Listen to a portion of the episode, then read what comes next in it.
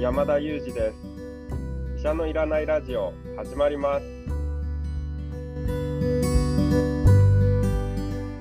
この番組はニューヨーク在住の医師山田裕二先生に健康にまつわる情報を質問し医者のいらない状態を医者と一緒に実現しようという矛盾した番組です。山田裕二先生への質問役は講談社の臼井颯が務めます。聞きたいテーマや質問はウェブマガジンミモレでの山田裕二先生の連載コーナーへお寄せください。感想は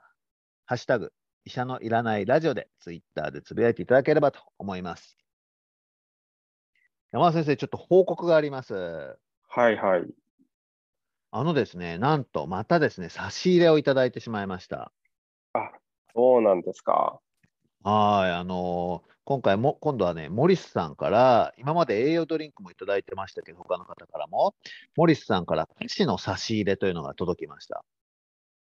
栄養ドリンクじゃないものもあるんですね。はい、菓子折りの差し入れというのがあってですね、はい。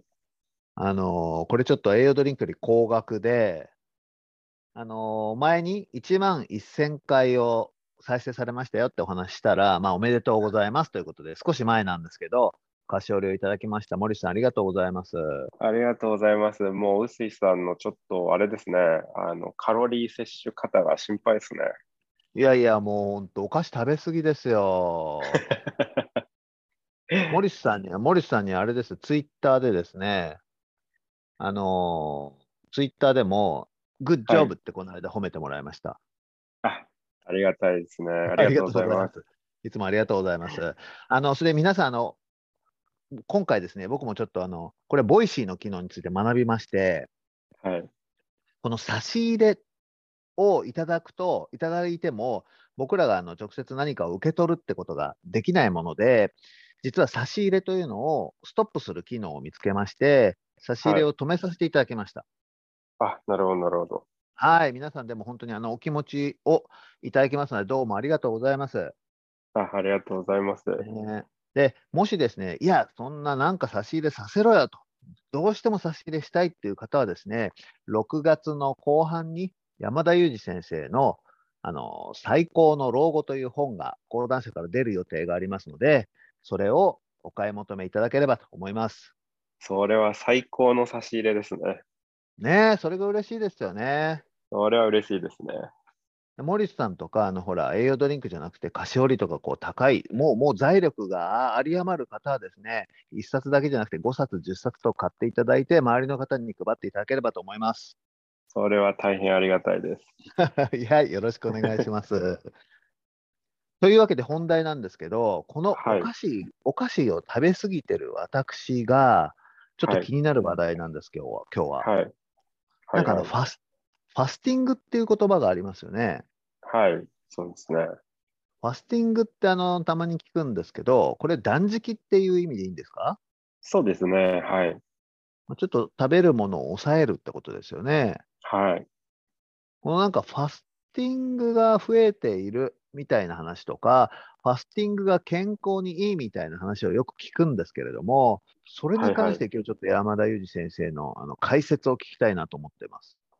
なるほど、なるほど。ファスティングですね。いいはい。テーマですね。このファスティング結構、その、米国、こちらアメリカでも、まあ、流行しているものでもありまして、あのビジネスにもなったりしているんですけども、そもそもですね、まあ、ファスティングをし全くしてない人はいないんですよね。皆さんファスティングしています。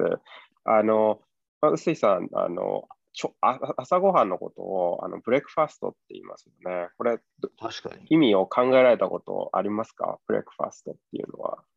えーっと、ブレックが fast なんですよね、きっと。そうですね。でもですね、というのは、はい。よく考えれば、この fast というのは、なんかね、はいそう、壊れて分かりましたけど、 first って最初、あの、一番の first、最初の first かと思ってたんですよ。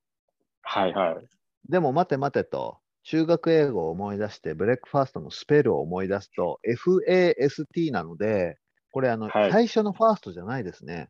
そうなんです。おっしゃる通りです。この fast ですね。これに ing がついたのがファスティングなんですよね。で、ファスファスティングをブレイクする、壊す、止めるということで、ブレックファストなんですね。で、あのよく考えてみれば、まあ、人間当然なんですけど、睡眠中寝ている間というのは、まあ、ご飯取れませんよね。もちろん、病院に入院して点滴してるなんていうような状況では、ちょっと事情が異なりますけども、普通に自宅で生活されている方というのは、まあ、寝ている間っていうのは栄養全く取りませんよね。つまり寝てる間っていうのは人間誰しもが実はファスティングしてることになるんですよね。で、このファスティングをブレイクするのがブレックファストなので、朝ごはんにはブレックファストっていうあの英語がついてるんですよね。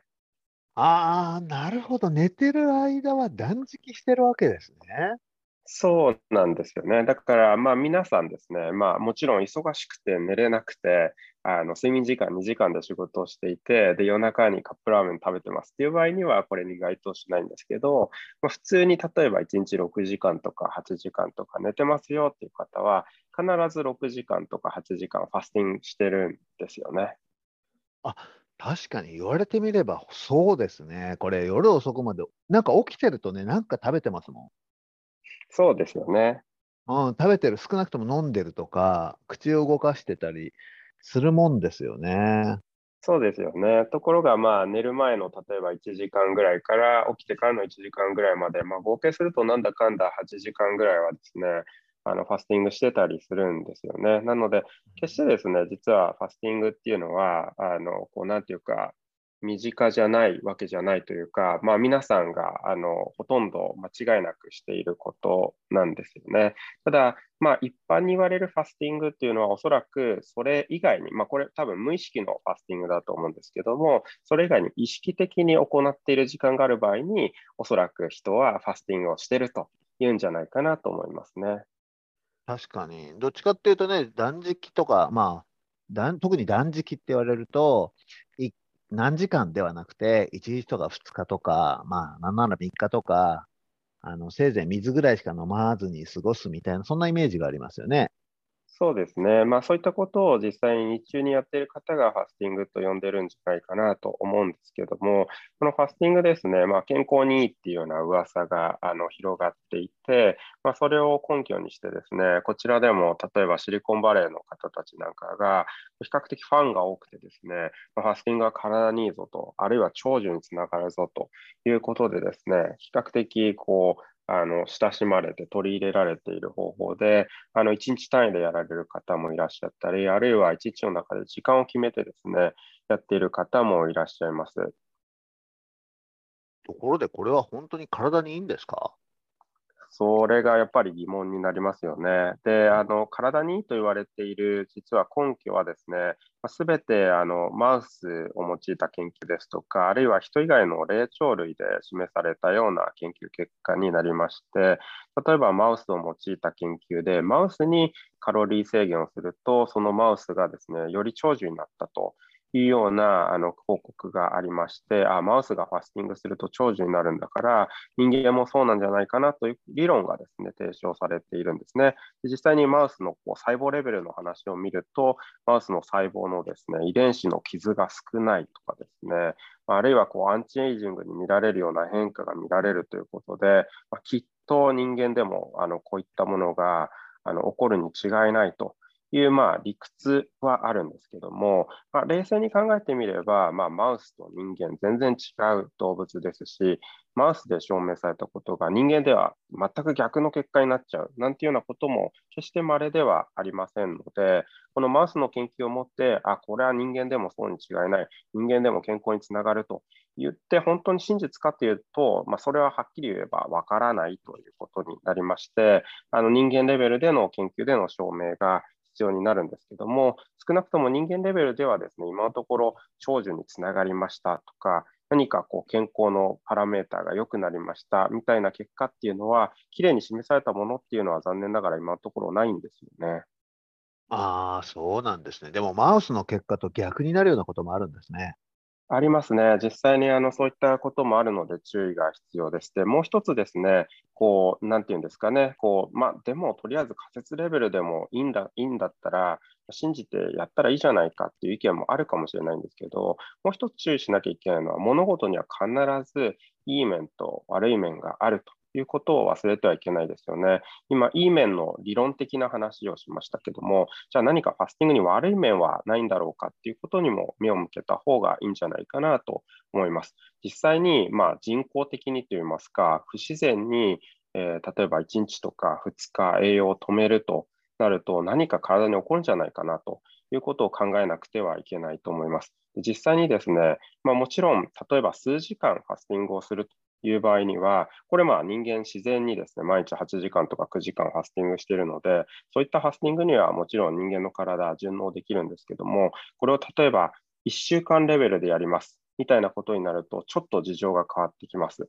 で、1週間レベルで例えば全く絶食をして水ばっかり飲みましたと、ま、こういったことが実際にビジネスになっているケースもあるんですけれども、1週間ファスティングをして、突然ですね、食事を通常量あの取ってしまうと、体がびっくりするんですね。これまであの省エネモードで生きてきた体に急にたくさんの栄養が入るとですね、実は体が驚いてしまって、大きなミネラルバランスの異常をきたしてですね、ミネラルのバランスが急に変わってしまうと、例えば心臓に命に関わるような不整脈を起こしたりすることがあって、場合によってですね、それで死亡してしまうということがありありえます。こういったことをリフィーリング症候群と呼んでるんですけども、これ命に関わるような合併症でして、実はあのなんとなく素人考えで長いことファスティングやってみようと言ってやってしまうとですね、場合によってそれで命を落としてしまうということもあり得るんですね。そういった意味で、このファスティングですね、まもちろん健康にいいかもしれないっていうような理屈もある中で、こう実害の可能性もあるっていうことはしっかり頭の片隅に入れておく必要があるんじゃないかなと思いますね。えー、結構怖い話ですね。そうなんですよね。で、こういったものを実際に病院で私たちも見てきていますので、目の当たりにしてるんですよね。で、こういったことで命を落とす方というのが実際にいらっしゃるので、やはり素人考えで極端なことをやってはいけないと思いますし、本当に何事もバランスだなと思わされるような、まあ、そういった害ですよね。ああ、そうなんですね。いや、でも確かにあの、ちょっとね、こうダイエットしたいっていう気持ちとかで、あの、まあ、断食までいかなくても、極端なダイエットして体調崩しちゃう方は実際多いですよね。そうですね。まあ、そして長続きしないというのもよく知られていることですので、やっぱり現実的にできる方法を探っていかないといけないですよね。うん、なんか僕もあの週刊誌とかの記事で、あの長寿遺伝子があって、カロリー制限によってスイッチが入るみたいな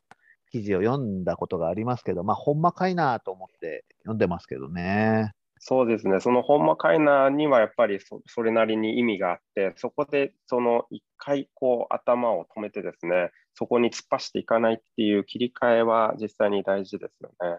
うんまあ、一方でこう実体験として、まあ、確かにあんまりめちゃくちゃこう太ってる人とかガンガン物食べてる人でね、120歳ですみたいな人もあんまり見たことないような気もして、割とこう、100歳ぐらいの方って、なんとなくスマートのような印象がありますけど、そそんなの間違ってますか？そうですね、まあ、あの一方でですね、実はあの高齢の方に限ってくるとですね、その BMI っていう指標があって、よく一般の方では22ぐらいが黄金の値だなんて言われることがあるんですけども、高齢者に限って言えば BMI23 以上の方が長生きすると言われていて、ちょっとやや肥満といいますかね、一般の方で見ればやや太っていると言われるようなくらいの BMI の方が実は長生きするなんていうようなお話もあるんですよね。あそうなんですか。そうなんですよね。お年とともにですね、だんだんやっぱり今度はこう栄養が足りないっていうことが問題になってくることもあるので、やはりその人生のフェーズで少し切り替えをしなければいけないんですけども、まあ、一般に言われるようなこういわゆる働く世代の方ですかね、例えば30歳、40歳、50歳、まあ、このぐらいの方を考えると、確かに肥満っていうのはマイナスに働きやすいので、まあ、そんな中でこのファスティングを活用するっていうのも、方法論としては考えられるんじゃないかなと思うんですけども、実際にですね、これをあの証明しようとした研究が最近報告されたんですよね。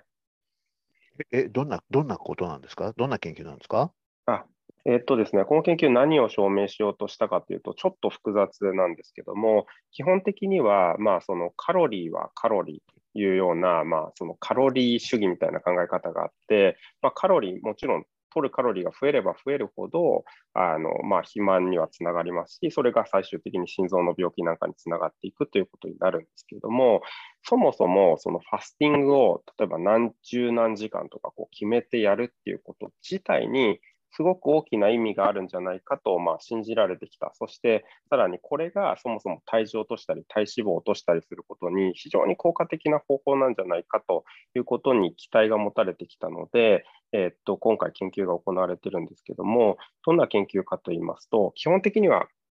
2つのグループを作って、両方ともがカロリー制限はベースでするんですね。で両方のグループの人が肥満があって、カロリー制限をして体重を落とそうとするんですけども、ここ条件揃えたんですね、あえて。で、片方の方はですね、それに加えて時間が決まったファスティングをするんですね。具体的にどんな時間を決めていたかというと、8時から午後4時までの間はご飯食べていいですけど、それ以外の時間は食べないでくださいねっていうようなファスティングをしたんですね。つまり、8時間だけ食べていいと、他の時間はファスティングしましょうっていうグループ。もう片方のグループはカロリー制限はする同じようにするんですけども、こっちのグループは何時にいつ食べてもいいです。ただし、決められたカロリーを取ってくださいと。その代わりもう夜中でも間食しても何でもいいです。食べ方自由ですっていうグループを作ったんですね。でこの2つのグループで、えー、1年間見ていって、体重の減り方だとか、体脂肪率の変化だとか、こういったものに違いがあるかなっていうことを見ることによって、カロリー制限だけじゃなくて、そのファスティング自体が何かこう健康に影響するんじゃないかっていうところを調べようとした研究だったんですけども、12ヶ月見てみたらですね、12ヶ月後の体重の変化とか、ウエストだとか、体脂肪だとか、血圧、まあ、いろんな評価がされたんですけども、まあ、こういった評価指標に2つのグループで全く差が見られなかったということだったんですね。ということは、差は見られなかったんですか？そうなんです。差は見られなかったんです。ということはですね、ファスティングをやって何か追加の効果があるかというと、少なくともここで見られた上では、ファスティングには何も効果が見られていませんで、この研究だけから抽出するとなるとですね、食事はやっぱり時間よりも量なんだと、全体のボリュームを落とせればいいんだということが、なんとなくこの研究から導かれたんじゃないかなと思います。あ面白い研究をする人がいるもんですね。なるほどな。そうなんですよね。だからなんかこう、あえてファスティングをするという意味は、この研究からは見られなかったんですけども、一方でやっぱり時間を制限するということは、まあ、総じて量を制限するということになりますので、時間を制限することで量をコントロールしたいんだという人にとっては、この方法が使えるんじゃないかなとも思いますね。なるほどな。僕、すっかり今の話を聞きながら、あ、これ絶対あの、時間を制限した、まあ、規則正しい生活をした方が、効き目が出るって結論かなと思って聞いてました。そうなんですよね。ところが、夜食であれ、ななんであれ、こう、なんですかね、夜遅くにお菓子食べたりしても、とにかく量は制限しましたっていう人たちと差がつかなかったんですよね。なるほどね。わかりました。まあ、そこからまあ、ね、結論を導き出したいなと思うと、まあ、好きなように生きようって感じがしますね。そうですね、あんまりタイミングじゃないのかなと、この研究からは思えてしまいますよね。うんわかりました。まあ、そもそもあんまりファスティング、ファスティングと言わなくても、みんなファスティングしてるんだよというのが一つこう発見でしたね。あ、それもそれで一つ言えますよね。わかりました。ありがとうございました。今日はあのファスティングについて山田裕二先生に伺いました、えー、今日もどうもありがとうございました。ありがとうございました。本日は臼井颯と山田裕二がお送りしました。Thank you for listening and see you next time.